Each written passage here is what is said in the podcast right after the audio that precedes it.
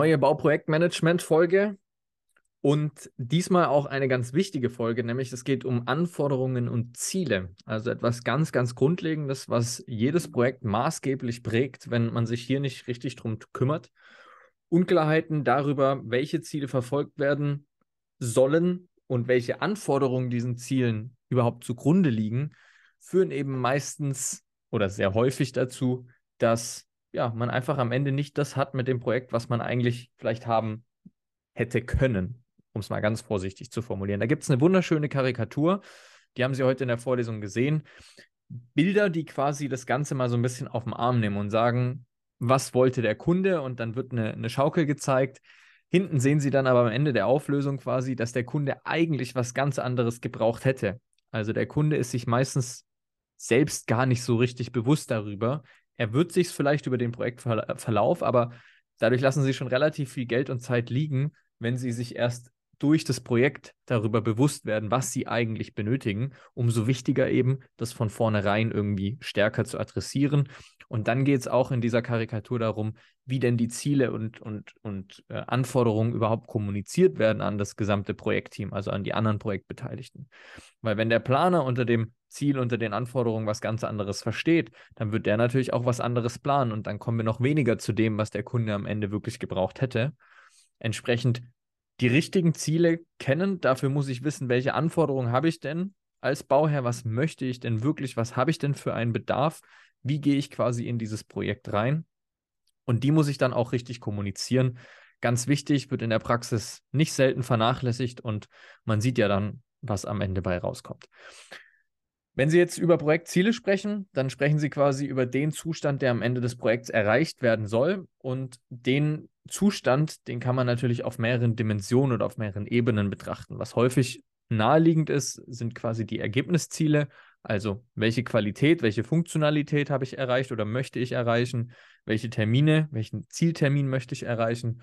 und äh, welche Kosten möchte ich erreicht haben am Ende des Tages, also welches Budget quasi steht mir zur Verfügung. Da möchte ich natürlich nicht drüber, aber Ziele können auch viel weiter gefasst werden. Wir können uns zum Beispiel über Vorgehensziele unterhalten, also gewisse Sozialziele, dass ich zum Beispiel Rücksicht nehmen möchte auf andere Stakeholder, auf Nachbarn und sonstiges. Ich hab, kann Nachhaltigkeitsziele formulieren, also dass ich einen geringen Emissionsausstoß beispielsweise in meinem Projekt verfolgen möchte, dass ich das Projekt vielleicht ähm, ja, in, in die Kreislaufwirtschaft einbetten möchte, also ist quasi umweltschonend oder nachhaltig rückbaufähig gestalten möchte. Ich kann sagen, ich möchte das ganze Projekt Lean äh, machen, vielleicht mal als Pilotprojekt, also mich der Thematik mal annähern. Also das wäre dann ein klassisches Methodenziel und so weiter und so fort. Und möglichst sollte jedes Ziel, unabhängig davon, auf welcher Ebene es ist, messbar sein nicht nur messbar, sondern man sagt so schön smart. Wir haben die Smart-Methode auch kennengelernt. Die Smart-Methode besagt einfach, dass wenn ich ein Ziel habe, dass ich dann aber nochmal an fünf Punkten testen soll, wie eindeutig, wie klar das Ziel denn formuliert ist. Smart besagt quasi als Akronym, dass das Ziel spezifisch sein muss, also möglichst konkret, möglichst detailliert beschrieben, dass eine Messbarkeit zugrunde liegen soll, dass ich am Ende ganz klar sagen kann, ja, habe ich erreicht oder ja, habe ich oder nein, habe ich nicht erreicht.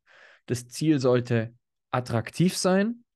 Damit wird ausgedrückt, dass ich mein Ziel nicht zu hoch hängen darf, weil sonst wirkt es demotivierend. Ich muss immer noch einen gewissen Motivationsfaktor aus dem Ziel rauskriegen. Realistisch sollte es sein und es sollte terminiert sein, also dass ganz klar ist, bis wann soll ich es denn erledigt haben.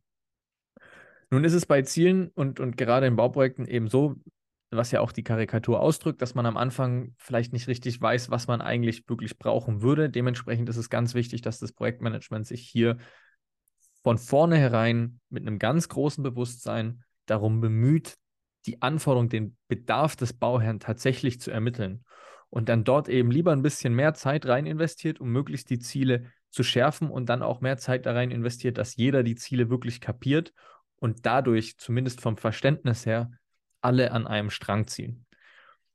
Ein anderer Aspekt beim Thema Ziele ist, wir sprechen jetzt hier von den Bauherrenzielen, also das Ziel, was quasi hinter dem Projekt eines Bauherrn steckt. Jetzt ist es vor allem in der Baubranche natürlich so, vielleicht auch ein bisschen ein Sonderfall, dass wir unglaublich viele verschiedene Firmen haben, Projektbeteiligte haben, die an diesem Bauwerk, an diesem Bauvorhaben mitwirken. Durch die hohe Fragmentierung der Branche, wir hatten mal drüber gesprochen. Und jetzt ist es natürlich so, dass das alles Wirtschaftsunternehmen sind, die ein gewisses Gewinnerzielungsinteresse haben die vielleicht andere Aufträge haben, also nicht nur das eine Projekt, sondern parallel irgendwie auch gucken müssen, wie sie ihre Ressourcen hin und her schieben. Und ganz häufig ist es eben so, dass die Ziele der unterschiedlichen Projektbeteiligten durchaus miteinander kollidieren. Nicht nur in zeitlicher Hinsicht, ich möchte unbedingt morgen fertig werden, weil dann habe ich einen anderen Auftrag, sondern ich möchte möglichst hier auch Geld verdienen. Jetzt kann man natürlich sagen, gut, wenn ich einen Bauherr habe, der mehrfach baut, dann habe ich unter Umständen so eine gewisse Langfristigkeit als Unternehmer im Hinterkopf, dass ich sage, na gut, vielleicht beauftragt mich der Bauunternehmer ja bei zukünftigen Projekten nochmal, wenn ich, wenn ich gut mitarbeite. Oder ich sage, okay, der wird nie wieder bauen. Ich muss schon gucken, dass ich ein bisschen Gewinn sicherstelle. Das Ganze natürlich, und da will ich jetzt niemandem was Falsches unterstellen, alles außerhalb des grauen Bereichs. Aber ähm, auch hier habe ich eben das Thema, der Bauherr möchte möglichst geringe Kosten, weil er muss es ja am Ende zahlen. Die Unternehmer sind aber an einem Gewinn interessiert. Langfristig, kurzfristig spielt keine Rolle.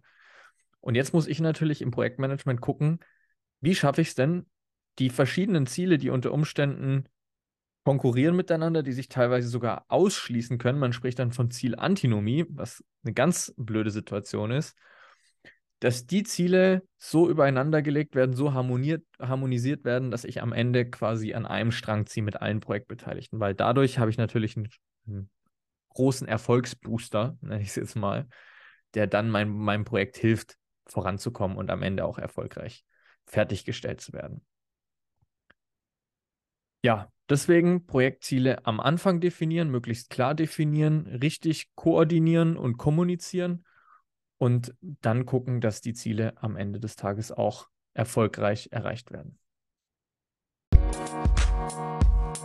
Musik